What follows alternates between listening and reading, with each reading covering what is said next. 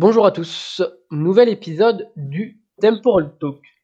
Aujourd'hui, nous avons l'honneur d'accueillir Vincent Guyot. Vincent Guyot, c'est un spécialiste d'athlétisme qui est fan également de statistiques. Et on voulait avoir une nouvelle approche, une approche un peu plus scientifique de l'athlétisme. Alors, nous avons euh, décidé bah, de questionner le pourquoi du comment de la passion de Vincent Guillot autour des nouvelles chaussures Next Generation. Bonjour Vincent, comment vas-tu? Salut Charles, bah ça va très bien, merci. Alors comme, euh, comme chaque interview, on aime commencer par une petite question qui est euh, bah, te présenter, qui tu es, euh, d'où tu viens, tes passions, etc. Ok, ça marche. bah donc Vincent Guyot, j'ai 22 ans. Je suis licencié en athlé depuis 2012, donc ça c'est ma dixième, dixième année. et je suis étudiant dans un master de STAPS à l'INSEP qui s'appelle Sport Expertise Performance de haut niveau et voilà, qui vise à, former des accompagnateurs scientifiques à la performance, c'est comme ça qu'on les appelle, ou à des gens qui vont faire de la recherche appliquée euh, pour des structures, pour des fédérations, euh, auprès des sportifs de haut niveau. Voilà, c'est un peu, c'est un peu l'idée. Euh, voilà, pratiquant du coup d'un niveau très, très amateur, mais passionné d'athlète voilà, et je suis de plus en plus les choses depuis, on va dire, depuis 3-4 ans, et notamment le sujet dont on va parler aujourd'hui, les chaussures. Alors, comment t'es venu euh, cette passion euh, pour les statistiques et l'athlétisme? Parce que c'est quelque chose qui, qui, est peu commun. On n'a jamais réellement euh, vu ça auparavant. On avait quelques, quelques briefs d'articles presse qui nous disaient, bah, par exemple, voilà, il y a eu tant de points, il y a eu tant de cibles pour la marque, etc. Mais jamais réellement dans, dans, le détail que, que, tu nous apportes maintenant. D'où vient cette passion? Euh, ouais, bah, je dirais que ça, c'est finalement, c'était un peu antérieur aux chaussures parce que les aspects chiffrés. Enfin, moi, j'ai toujours eu un esprit un peu euh, scientifique des choses et du coup, euh, je me ça avec le sport. Ça a toujours été un peu, euh, un peu mon intérêt, enfin, des choses que j'aimais faire.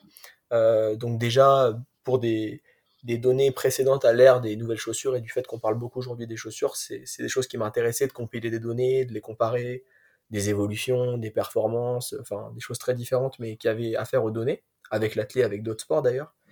Et, euh, et c'est vrai que les chaussures, finalement, ça, ça ouvre un peu une nouvelle ère parce que bah, on, parle de plus en plus de ça et il y a un aspect quantitatif dans, dans toutes ces comparaisons, ces performances, ces densités de records. Et voilà, c'est quelque chose que, que je trouve intéressant. Maintenant, euh, finalement, les chaussures, je dirais pas que j'étais un passionné de chaussures avant les chaussures. Il y a des gens qui sont vraiment euh, euh sur ce sujet, qui suivent les choses très bien et depuis longtemps. Moi, j'étais pas de cela, c'est vrai. Mais disons que quand les choses ont, tourné en faveur du fait qu'on parle davantage des chaussures, qu'elles retrouvent une place euh, plus centrale, en tout cas dans le débat, bah, à partir de là, ouais, je m'y suis, suis davantage intéressé. Donc on va dire que depuis 2017, en gros, 2017, 2018, voilà, c'est les années où on a commencé à beaucoup en parler. Et puis depuis, bah, ça, ça n'arrête pas. Quoi. Voilà. Ok, merci Vincent euh, pour ces explications. Euh, demain, il y a le Next% 2 qui sort. Euh, donc tu nous as expliqué ton, ton intérêt pour euh, les chaussures next gen. Euh, sur ce modèle-là, on voit assez peu d'évolution finalement comparé à la version précédente. et plus globalement, on en voit assez peu de d'évolution sur les chaussures là récemment qui sont sorties, les chaussures concurrentes, que ce soit la, la Dios Pro, la Endorphin Pro. On est tout le temps sur un modèle Payback Carbone euh, Est-ce que selon toi, il va y avoir dans les mois ou années à venir une nouvelle évolution de la même envergure que euh, cette euh, cette révolution qu'a constitué euh, l'association de la mousse Pibax avec avec le carbone. Est-ce qu'on va voir quelque chose de d'aussi puissant? Ah, C'est vraiment une question compliquée intuitivement, euh, j'aurais envie de dire, euh, non, dire qu'on a passé, euh, on est rentré dans un peu une, nouvelle ère et que et, qu'à partir de maintenant, les choses vont moins bouger. Mais maintenant, finalement, avant 2016, si on m'avait posé la question, bah, je voyais pas non plus, et pas grand monde d'ailleurs, voyait comme ça une émergence de, bah, d'un développement en R&D bien plus important vis-à-vis de, la, de la, performance, notamment en haut niveau pour les athlètes. Donc, euh, je pense que c'est pas, c'est difficile de le prédire en fait. Euh, D'autant que voilà, on a quand même aussi ouvert un peu la porte avec nos réglementations, en laissant le pouvoir aux ingénieurs, aux, services de R&D de voilà d'être inventifs et de et on a montré peut-être qu'il y avait moyen de faire des choses dans les dans les réglementations qui étaient proposées, donc c'est compliqué de se positionner là-dessus. Voilà, je pense qu'il n'y a pas grand monde qui avait vu venir ce qui se passe aujourd'hui et ce qui se passe depuis 2016 finalement. Et du coup, voilà, intuitivement, je dirais que non, qu'on est arrivé dans un, dans un moment où, où les choses vont peu bouger. Et comme tu le dis, c'est très bien installé. Énormément de marques ont pas copié, mais utilisé les principes de base avec plus ou moins de, réussite pour, pour faire des chaussures qui étaient performantes. donc, donc c'est difficile de trancher sur ce sujet. Mais voilà, peut-être que dans 4 ans, on, en sera sur, un, sur quelque chose de complètement différent. Mais quand on voit, typiquement, quand on voit les chaussures euh, sur route euh, d'il y a quelques, années, enfin d'avant 2016, euh, et les chaussures qu'on voit aujourd'hui sur, la route, bah, elles se ressemblent pas trop, voire pas du tout. Et, finalement, sur la piste, on n'imaginait pas forcément aussi qu'il y ait ce décalage. Beaucoup étaient, sceptiques par rapport au fait qu'on puisse avoir aussi un développement de chaussures de nouvelle génération sur la piste. Euh, et pourtant, bah, il y a une, de nouvelles gammes qui sont sorties. On verra un peu par la suite les, évidences scientifiques, mais voilà, c'est difficile à dire. En tout cas, il y a quelque chose que tu as dit là que je trouve très intéressant. C'est que, euh, si je reprends tes termes, euh, on a ouvert la boîte aux ingénieurs, donc comprendre entre guillemets la, boîte de Pandore, même si je sais que que c'est pas forcément dit de façon euh, négative euh, de ton côté. D'ailleurs, il n'y a, a, pas que du négatif hein, dans la boîte de Pandore. Pour ceux qui connaissent un peu, il y a, y a l'espoir dedans aussi. Euh, mais en tout cas, je trouve ça intéressant, tu mets donc tu mets ça du côté de, de des marques. je sais que tu, as à redire, parce qu'on en a déjà discuté, tu as à redire sur ce qu'a pu faire World Athletics en termes de réglementation, et on est tous d'accord là-dessus que ça a été un peu illisible. Euh, mais moi, vais poser une autre question. Euh, récemment, on a vu que la Viperfly, donc qui était la, la pointe carbone version sprint euh, de Nike, avait été arrêtée. À ce qu'on raconte, ça a été arrêté par euh, par Nike elle-même. C'est la marque qui aurait décidé de d'arrêter ce projet-là parce que a priori la pointe était trop performante et selon ce qu'on raconte, elle aurait permis à plusieurs athlètes de battre la, la légende Bolt et du coup, pour préserver Bolt, ils ont, ils ont décidé de pas sortir la pointe. Est-ce que pour toi, du coup, euh, si une marque arrive demain à développer une technologie encore plus performante que ce qu'on a actuellement, est-ce qu'il va y avoir une forme d'autocensure selon toi? Et deuxième question, je te, la poserai après. Est-ce qu'il va y avoir une forme d'autocensure déjà? Yes. Euh... C'est encore intéressant. juste sur la boîte, hein, la formule n'est pas de moi, la boîte de Pandore, je l'avais lu dans un des articles anglo-saxons là, des, derniers, derniers mois que tu cites notamment dans ton, dans ton analyse. Mais, mais ouais, c'est un peu l'idée. Alors après, pour, pour ce qui est de la Viperfly, euh, c'est vrai que quand on lit les lignes, euh, enfin quand on lit exactement les raisons pour lesquelles elle a été arrêtée, c'est assez étonnant, mais bon, la source est sérieuse et voilà, y a, on voit pas pourquoi ça serait euh, de mauvaises informations. alors après, enfin, je fais du lien un peu avec, euh, avec ce que tu me dis là sur l'aspect autocensure, sur la chaussure un peu trop bonne. Euh, je relisais là il y a quelques, quelques jours des, des publicités de vieilles euh, chaussures, enfin de vieilles chaussures. C'était des chaussures récentes à l'époque, mais c'est des magazines qui sont vieux plutôt, et, qui, et qui parlaient de chaussures, alors à pointe, mais aussi des baskets. Et on lisait à chaque fois des phrases extraordinaires. Quand on lit les descriptions, c'était toujours pareil. C'était, c'était la chaussure qui vous fait courir plus vite. Et un jour, quelqu'un m'a dit la phrase que je trouve très juste, qui est que finalement, pendant très longtemps, euh, on a vendu des chaussures en disant qu'elles faisaient courir plus vite, mais que finalement, pour la première fois, euh, Nike avait réussi à faire que ça soit vrai. Bon alors, ça c'est discutable, hein, c'est pas scientifique ce que je dis, mais en tout cas, je trouve que c'était intéressant. Euh, et finalement, quand on retrouve les, affiches de, la 4% à l'époque, on relit les ça pourrait être la chaussure, écrit en gras à côté de la chaussure, par exemple euh, les chronos ne mentent pas, par exemple, avec une liste déjà, s'appuyant sur les résultats, parce que Nike a, beaucoup utilisé euh, les résultats de ses athlètes phares pour mettre en avant les qualités de la chaussure. Donc, euh, donc il y a de ça. Après, sur l'autocensure, je ne sais pas, finalement, il y a eu une période où, dans le marketing, j'ai l'impression qu'on essayait de vendre la chaussure en disant elle est extraordinaire. donc il y a eu cette période, voilà, de marketing agressif, mais finalement qui a marché aussi avec les résultats des coureurs, avec la densité, ça a, fait, ça a pris tout seul en fait. Euh, quand on discute avec des athlètes, avec des triathlètes, on se rend compte que les uns les autres se sont un peu euh, montés, euh, pas montés la tête, mais en tout cas que le, les, choses ont pris un peu, un, peu comme ça. Euh, et puis ensuite, il y a eu une période où certains se sont demandé, bah, est-ce que c'est pas un peu trop? Et là, dans cette période-là, bah, les marques où voilà, où certains athlètes ont commencé à dire, ah bah non, c'est pas la chaussure ne court pas à la place du coureur. Enfin voilà, il y a eu des tendances à minimiser. Donc on, on navigue un peu dans un dans un flou bizarre, mais c'est super intéressant ta réflexion à propos de la de, la législation et de comment évoluent les règles par rapport à ça. Bah, en fait, ce qu'on voit, ça, c'est de fixer un cadre, quoi. Bah voilà, en fait, ce qu'on voit, c'est que World Athletics arrive euh, a posteriori, euh, et de l'autre côté, tu peux te dire, euh, enfin, tu vois, moi, je, demain, admettons, je suis, je suis ingénieur chez Nike. Bon, je, je ne serai pas, hein, mais admettons. Bah moi, mon job, ce sera en fait de créer une chaussure qui va aller le plus vite possible. Et on sait, de par l'histoire de la marque, que, euh, et même d'ailleurs toutes les marques, essayent de faire ça.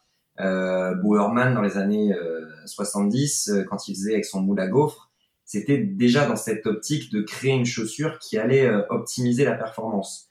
Donc en fait aujourd'hui on peut se demander est-ce que euh, les marques vont avoir une certaine éthique à se dire bah non là en vrai euh, on va trop loin et on, dénature le, l'athlète en, en, créant en fait un, une sorte de, cyborg, enfin un athlète qui court avec avec des, fusées quoi. Enfin je, je schématise. Mais est-ce que selon toi, euh, c'est de la responsabilité des marques? C'est une question vraiment qui est, difficile, je trouve. Ouais, elle est difficile, je suis d'accord. Euh, bah, est-ce que c'est de la responsabilité des marques? Oui, un peu.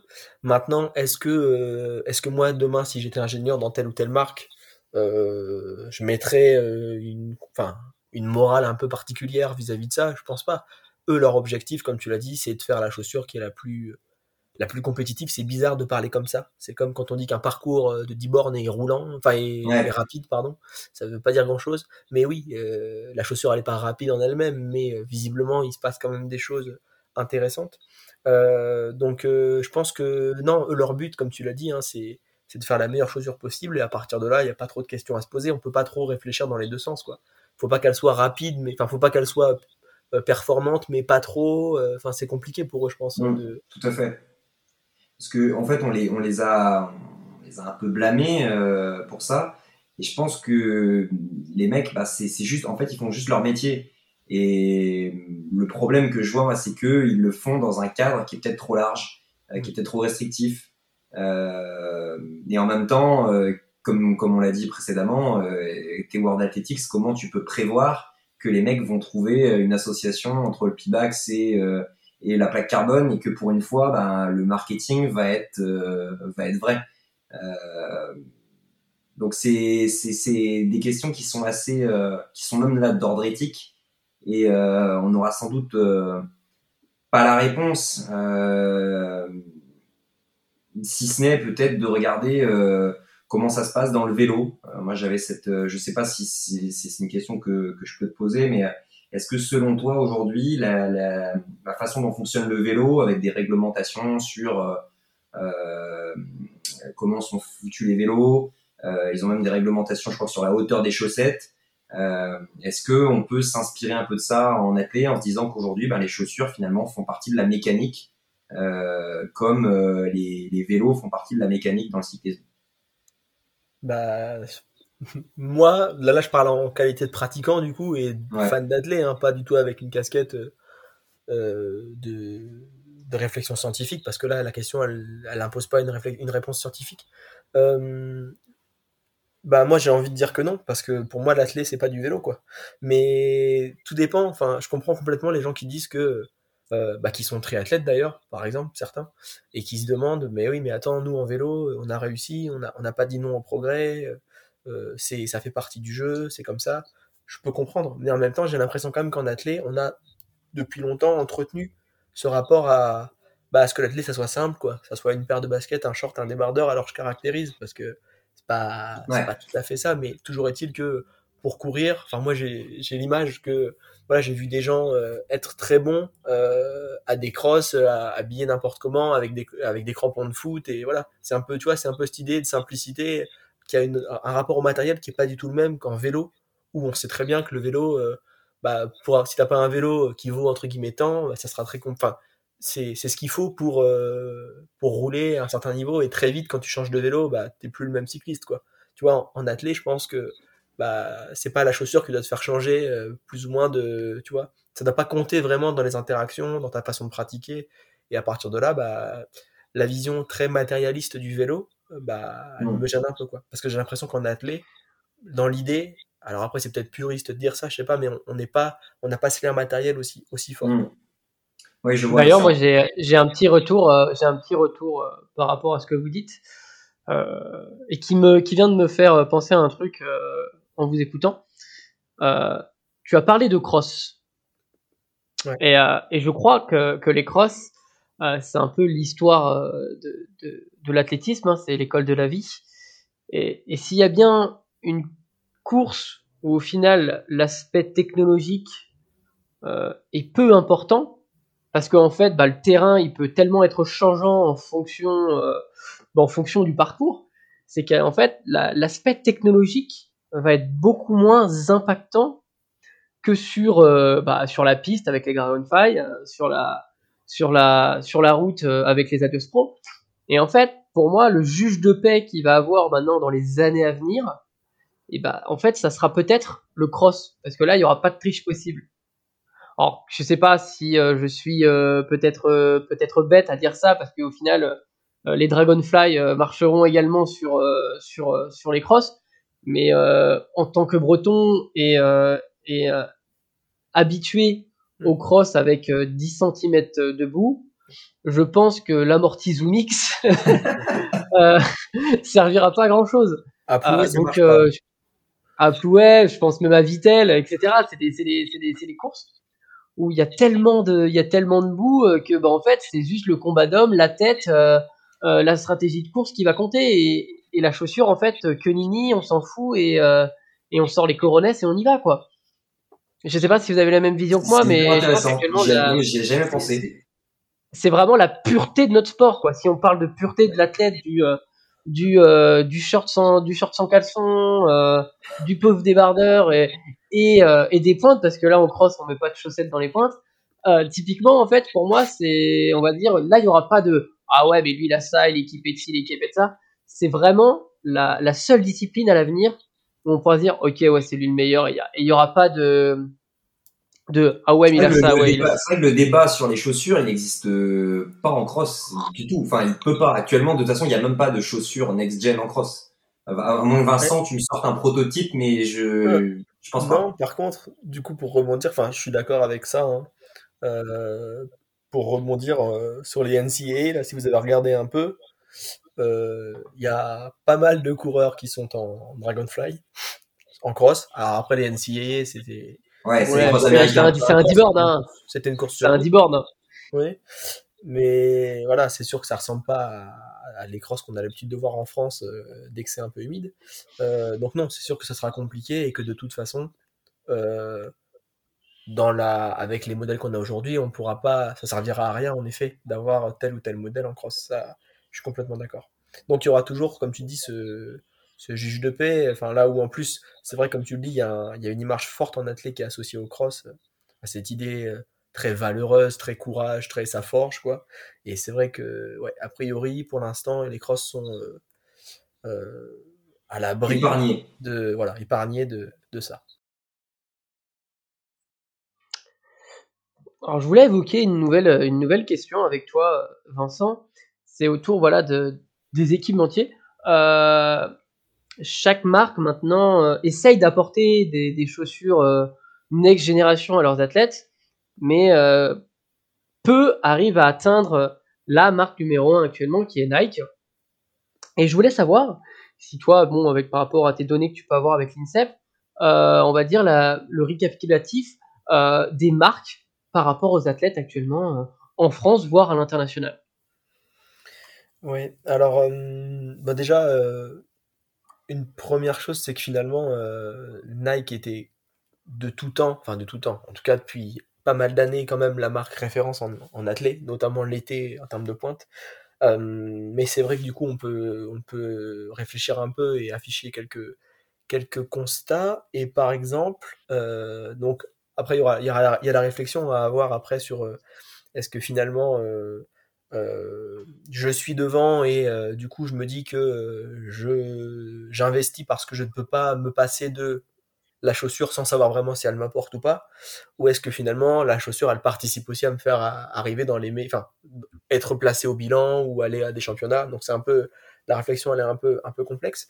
Mais juste d'un point de vue purement de données voilà sans corrélation avec les performances directement mais si on regarde les bilans français par exemple de, de cet hiver et de l'été dernier si on prend le top 10 chez les hommes, chez les femmes, dans les épreuves de demi-fond, sur 800, 1500, 3000 pour la salle et 800, 1500, 5000 pour l'été, chez les hommes, on a 39 des 60 paires qui étaient des Air Zone Victory ou des Omix Dragonfly. Et chez les femmes, on en a 33 sur 60. Donc ça fait 65% chez les hommes et 55% chez les femmes. En sachant qu'en plus de ces pourcents, Nike récupère encore d'autres modèles de Nike classiques. Et ensuite, il y a, euh, de manière moins présente, du coup, quelques paires Adidas, quelques paires ASICS, deux paires New Balance et une paire Soconi. Voilà, ça c'est pour être complètement complet. Donc c'est sur les top 10 français. Donc euh, les doubles, ceux qui ont la double nationalité sont comptabilisés. Hein. Donc les, top 10 français des épreuves de demi-fond pour cet hiver et l'été dernier. Donc ça c'est pour les données français en France. Et si on regarde, si on regarde par exemple au championnat d'Europe, ce qu'on a eu un peu à Torun cet hiver, on se rend compte par exemple, euh, je vais vous sortir le chiffre, que sur les, les 51 coureurs en série du 1500 mètres par exemple, eh bien vous en aviez euh, plus de la moitié, vous en aviez 31 euh, qui avaient des Dragonfly ou des Victory. Ça c'est pour vous donner un peu un ordre d'idée.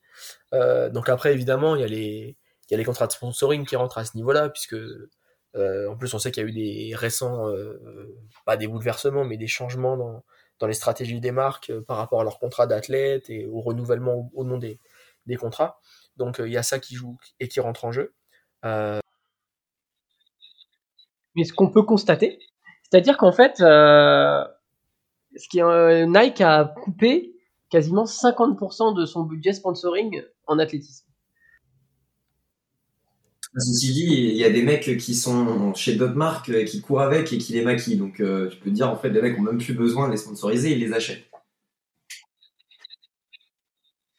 Ça, en fait, les, la marque n'a même plus besoin, en fait, euh, de sponsoriser les gens. C'est-à-dire qu'en fait, ils sont tellement forts et tellement performants, c'est-à-dire que les gens sont prêts à refuser un contrat d'une autre marque, alors que c'est leur métier et qu'ils peuvent avoir une rémunération à travers ce contrat de sponsoring avec un autre équipementier, mais pour la performance, ils sont prêts à, à, payer leur équipement. Donc c'est quand même une c'est quand même une, une, belle façon de penser déjà, c'est-à-dire que la performance est plus importante que l'aspect financier. Donc d'un point de vue euh, d'un point de vue on va dire euh, psychologique, c'est quand même très intéressant.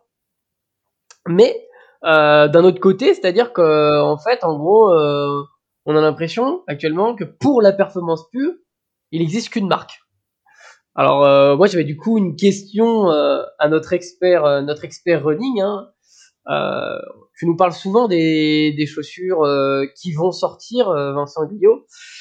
Est-ce que tu peux nous dire un peu ce qui va arriver là Tu nous avais parlé du New Balance, de la Adidas, etc. Est-ce que tu as, on va dire un peu des, des, petits scoops à nous raconter sur sur d'autres chaussures next gen qui pourraient sortir pour les marques autres que Nike?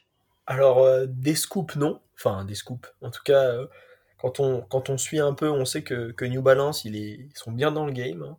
Euh, ils sont restés discrets déjà avec leur, leurs chaussures à l'époque, leurs chaussures sur route, et, ils n'avaient pas fait de com agressive, mais a priori, il y avait des modèles qui avaient été bien appréciés par les athlètes de, la marque. C'était les Fuel Cell. Il y avait deux modèles, il y avait des, des RC et des TC, si je dis pas de bêtises. Il y avait deux modèles différents. Euh, Dont une qui était, qui était possible sur, euh, sur piste. Non, c'est ça, c'était la seule euh, chaussure carbone autorisée sur piste, de mémoire. Ah, peut-être. Il y avait que une balance qui pouvait. C'est possible. Faudrait rouvrir le tableau, le tableau de WA. Et, et du coup, ouais, niveau pointe, bah, New Balance il est très bien aussi. alors c'est toujours pareil. Hein, maintenant, on a ouvert, on a rentré, on est rentré pardon dans une ère où euh, où on a euh, bah, ce qui est commercialisé et ce qui ne l'est pas. Et on sait qu'on peut porter ce qui n'est pas commercialisé maintenant. Donc à partir de là, bah, ça, ça nous met parfois devant des modèles qu'on ne connaît pas sur catalogue bah, parce qu'ils n'y existent pas. Donc New Balance a des modèles catalogue, euh, euh, avec la MDX notamment, euh, et les SDX et LDX à chaque fois pour short distance, middle distance et long distance, avec des, des pointes donc de nouvelle génération dont on ne sait pas forcément grand chose d'ailleurs sur la, sur la composition, sur les propriétés, mais en tout cas qui, qui sont bien adoptés et portés par certains élites euh, sponsorisés de la marque.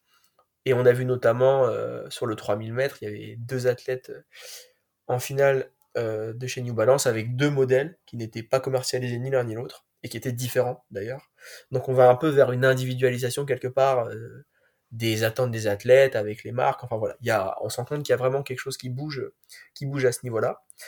Euh, j'ai vu cette semaine que ASICS, enfin j'ai vu des photos, alors après c'est toujours un peu compliqué de savoir euh, euh, si la photo, enfin d'où vient vraiment la photo, est-ce qu'elle est, qu'elle est fiable ou pas, mais on sait qu'ASICS euh, voilà, est, est clairement sur le dossier et, ne devrait pas tarder à avoir en compétition une paire, une paire de nouvelle génération.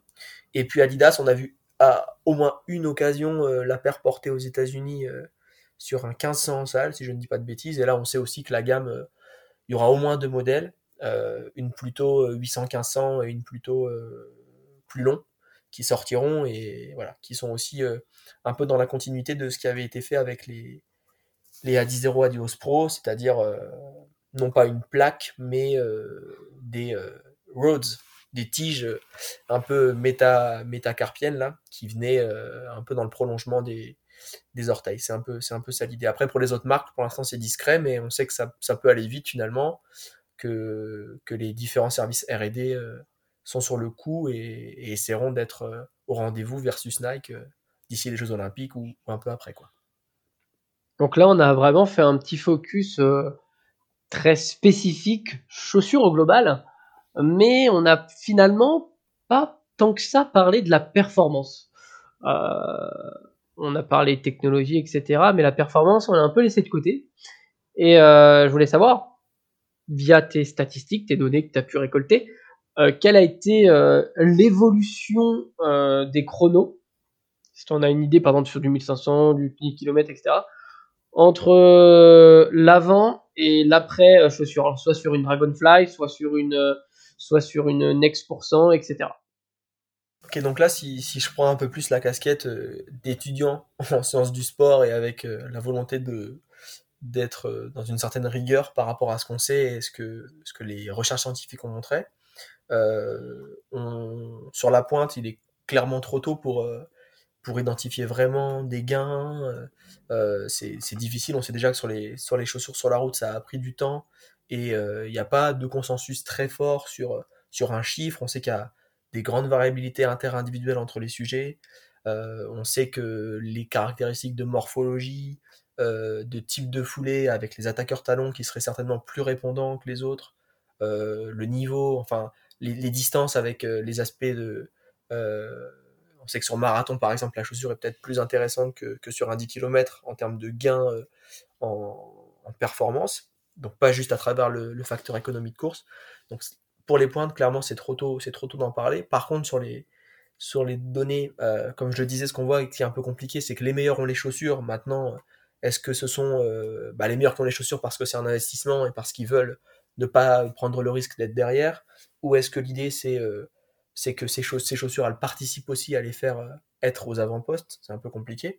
Donc sur les pointes, rapidement, et après on parlera des chaussures où c'est un peu plus évident.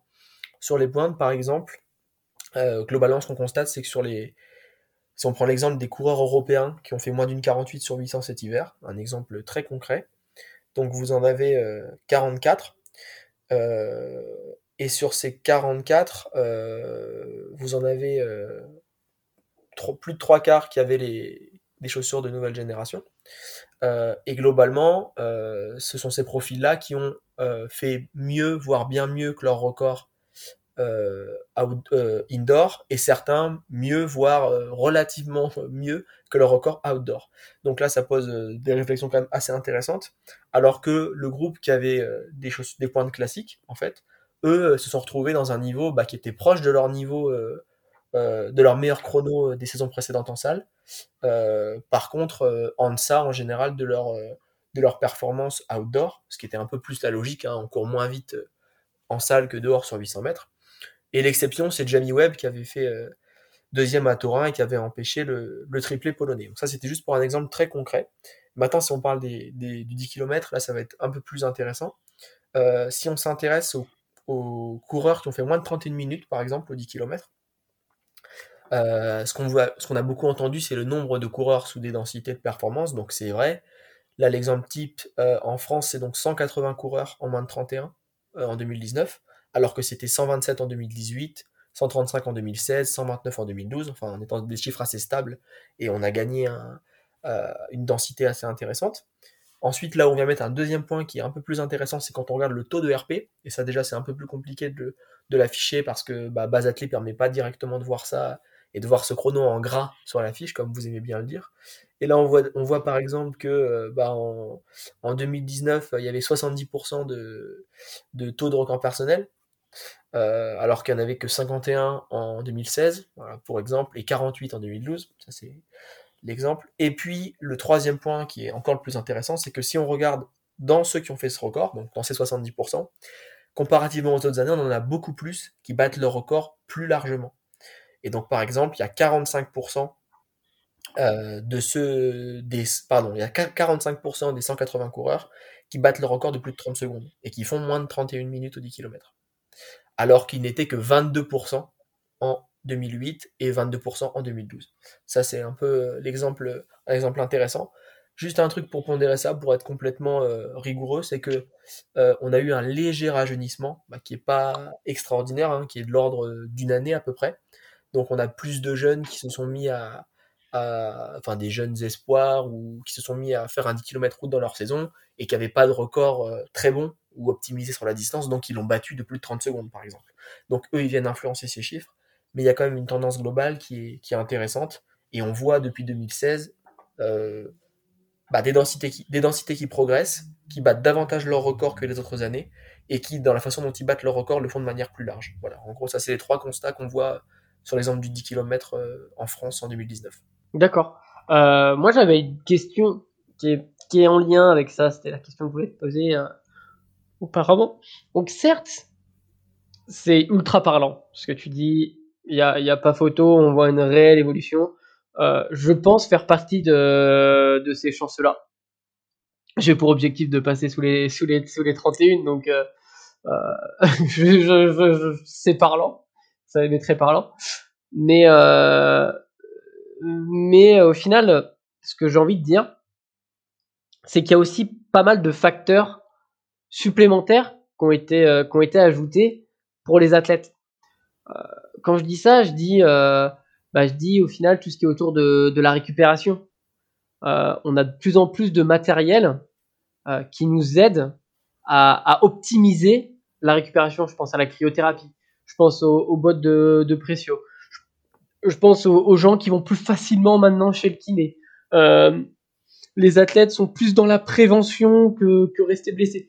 Et en fait, il y a une optimisation globale de la performance. Alors certes, il n'y a pas à chier, il y a une grande partie de la performance qui est liée à la chaussure. Mais je pense qu'aussi autour, il y a différentes petites, euh, petites sources d'amélioration du quotidien, l'alimentation, euh, la récupération, qui font en fait associer à cette chaussure-là à qu'il y ait des gains encore plus énormes. Parce qu'en fait, euh, la chaussure, tu sais qu'elle va t'apporter un plus. Et du coup, ça te permet d'avoir une plus grande confiance en toi. Alors derrière, en fait, bah, tu vas mettre tout en place pour aller battre des records. Parce qu'en fait, bah, tu rentres dans un cercle, dans un cercle virtueux. C'est-à-dire qu'en fait, tout est mis en place pour la performance. Donc, bah, en fait, dans ta tête, tu vas encore plus optimiser la performance qu'auparavant. Et, je trouve que on, limite beaucoup la performance actuellement à une paire de pompes, Alors qu'au final, je pense que, c'est un, c'est tout, c'est un global. Euh, on a bien été aussi aidé par le confinement qui a permis aussi bah, d'aller, euh, d'aller plus développer euh, nos points faibles. Hein. je pense qu'on ne voulait pas aller faire des côtes, on voulait pas faire de muscu, etc. Mais des gens qui étaient un peu plus lambda et qui faisaient que du seuil ou que de la VMA, bon, bah, ont pu développer bah, de nouveaux, de nouveaux exercices et, et changer une méthode d'entraînement qui leur ont également, du coup, sur le long terme, permis de progresser également. Donc, je trouve qu'on limite beaucoup à la chaussure, mais au final, il y a pas mal de petits tips qui, peuvent être rajoutés à cette performance. Ouais, bah écoute, euh, ouais, pour rebondir vraiment, ce que je disais juste avant, c'était euh, du coup de l'aspect chaussure. Hein. C'était vraiment euh, une constatation d'évolution de résultats. les recherches scientifiques, on n'en a pas trop parlé, mais très rapidement, voilà, euh, sont, euh, sont d'accord pour euh, isoler un intérêt sur l'économie de course et donc des gains derrière en performance. Une nouvelle fois avec des gains très individuels, des grandes variabilités, donc c'est c'est compliqué de, on peut pas annoncer un chiffre parce qu'en fait tel ou tel coureur ne répondra pas de la même manière à la chaussure. Et évidemment, je suis complètement d'accord avec ce que tu viens de dire. Ce qui est d'ailleurs un peu dommage, hein, c'est que finalement, en ce moment, quand il y a des perfs, on parle davantage de ce que les athlètes avaient au pied de, plutôt que ce qu'ils ont fait à l'entraînement. Et voilà. Et c'est clair que la chaussure, ça reste quelque chose de, euh, de supplémentaire, mais qui, qui vient pas, qui vient pas se suppléer à ce qu'il faut faire avant. Évidemment, contrairement à ce qu'on a pu lire parfois et faire dire à certains, il n'y a pas grand monde qui pense que la chaussure remplace euh, euh, de l'entraînement et que c'est magique, on va gagner, on va devenir d'un seul coup un athlète de haut niveau. C'est pas du tout ce qui est dit. Donc complètement d'accord sur le fait que, évidemment, euh, la base, c'est l'entraînement, et en effet, euh, tout ce qu'on fait à côté en termes de récupération. Un peu plus sceptique sur, euh, sur le fait que ce soit ça qui soit aujourd'hui responsable de, de ce qu'on voit en termes d'évolution globale, parce que pour moi, c'est pas soudain ce qu'on voit en termes d'habitude des athlètes, alors que ce qu'on qu'on ce qu'on aperçoit sur le plan des résultats, c'est vachement plus euh, rapide quoi. Ça a été très ça a été très vite. Alors que les, habitudes des athlètes, si, c'est vrai, elles s'améliorent en termes de prévention, de récupération, tu as raison. Euh, j'ai l'impression que c'est quand même, ça suit quand même quelque chose de plus, plus continu, quoi. Au final, euh, ces chaussures next generation, comme on aime les appeler, bah, ils font beaucoup parler. Ils font beaucoup parler, mais, au final en bien, parce que ça fait parler de notre sport. Euh, ça permet à des, à athlètes euh, qui n'avaient plus la foi euh, bah, de, de, progresser. Et au final, cette discussion qu'on a eue avec toi, Vincent, eh ben, nous a permis un peu de, de comprendre d'un point de vue un peu plus statistique, scientifique, de voir les, les apports et, et, les, et, les, nouveautés qui ont pu être apportées à, à, ces chaussures. Et je voulais vraiment te, te, te remercier pour, pour ce moment. Et, euh, et j'espère qu'on pourra euh, réaliser euh, un podcast ou même un débat avec notre ami Maxime Garcin pour des talk shows. Maxime, qui on le rappelle, a quand même réalisé l'expérience scientifique euh, de la décennie sur les chaussures. Je, je, le salue au passage parce que je sais que il l'appréciera. Euh, J'invite vraiment tout le monde à aller euh, contacter Maxime euh, sur son expérience qui démontre sans conteste que les Next procurent vraiment un gain. Voilà. Euh, le cadre, euh, bon, euh, n'est peut-être pas vraiment là, mais ça a le mérite d'exister en tout cas. Ah, est-ce que ça serait pas du coup le, le, le mot de la fin Si vous voulez avoir un, un feedback de qualité concernant, voilà, contactez Maxime Garcin et, et il fera un, il se fera un plaisir de vous expliquer à quel point euh, la différence existe entre des Next euh, et des et des Strike, je crois, ou des Pegasus, je sais plus. Bah, on lui dira. Donc, euh, bah voilà, vous savez ce que vous, qu'il vous reste à faire maintenant, à nos auditeurs, pour vous faire plaisir et avoir contacté Maxime. Voilà. Et ben, je vous dis à très vite. Et puis, et puis, merci d'être aussi nombreux à encore nous écouter. C'est toujours un, un régal d'avoir vos retours.